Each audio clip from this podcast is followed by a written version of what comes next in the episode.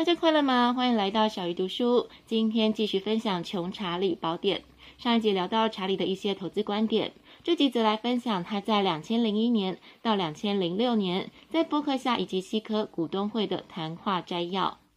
巴菲特跟查理毫无疑问是有史以来最伟大的投资二人组，但是很多人觉得向他们学习的乐趣不在如何在长时间内让金钱以很高的复利增长。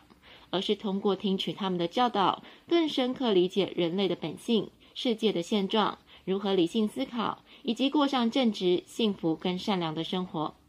关于成功，查理曾经说，他们从不去试图成为非常聪明的人，而是持续试图别变成蠢货，只要吸取最棒前辈已经被实践所证明的洞见，或者避免犯下常见的错误，久而久之就能获得非常的优势。另外，他们不自称是道德高尚的人，但他们认为在应该做的事跟不会受到法律制裁的事之间，仍然有一条巨大的鸿沟。查理认为你应该远离那一条线，即使这种方式无法赚很多钱，但至少没做坏事，甚至很多时候因为做了正确的事情而赚到更多的钱。查理认为，做一个好的投资者，诀窍在不断的学习。巴菲特就是一个很好的例子。因此，查理建议，如果你打算成为投资者，总有些领域你不是完全能了解，但你可以努力学习，不断的进步，你就能保证你的投资能产生好的结果。关键就是自律、勤奋跟练习，就好像每个运动一样，你必须努力的练习。查理也对会计提出了批评，他认为会计人员应该明白的基本原则是，报表不应该以报表编制者的利益为中心。报表唯一的使命是服务使用者。会计报表是衡量业绩的标尺，本身必须成为高质量的标尺，才能为使用者提供良好的服务。报表必须便于阅读跟理解，必须具备不可动摇的连贯性。另外，关于变得幸福、富裕跟其他的建议，查理说：如果你在生活中唯一的成功是通过买股票发财，那么这是一种失败的生活。生活不仅仅是精明的累积财富，他认为生活跟生意上大多数的成功来自于你知道应该要避免哪些事情，例如过早死亡、糟糕的婚姻。另外，关注别人赚钱比你更快，这是一种致命的罪行。查理认为嫉妒是愚蠢的罪行，因为它是一种你不可能得到任何乐趣的罪行，只会让你痛苦不堪。那么，为什么你要嫉妒呢？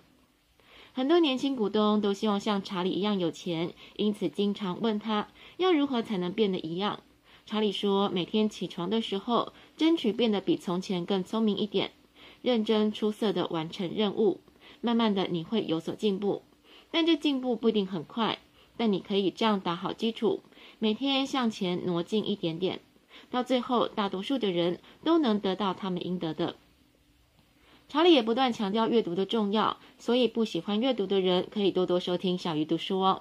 查理说，他这辈子遇到的聪明人，没有不每天阅读的，一个都没有。他读书之多，巴菲特读书之多，可能会让大家感到吃惊。查理本人是传记书迷，他觉得要是想认识有用的伟大概念，最好是将这些概念跟提出他们的伟人的生活跟个性联系起来。如果你能跟亚当·史密斯交朋友，你的经济学肯定学得很好。因此，查理认为，如果你确实在生活中跟已逝的伟人成为朋友，你会过上更好的生活，得到更好的教育。这方法比简单给出一些基本的概念要好很多。查理也提醒大家要避免欠债，一旦你走进负债的怪圈，就很难走出来。所以，千万别欠信用卡的钱。你无法在支付高额利息的情况下取得进展。另外，他也呼吁多做慈善。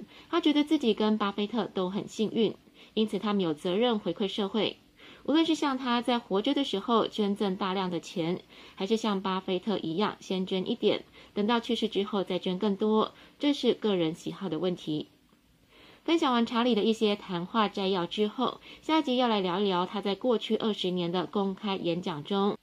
五次最好的演讲，小鱼读书，我们下次再会。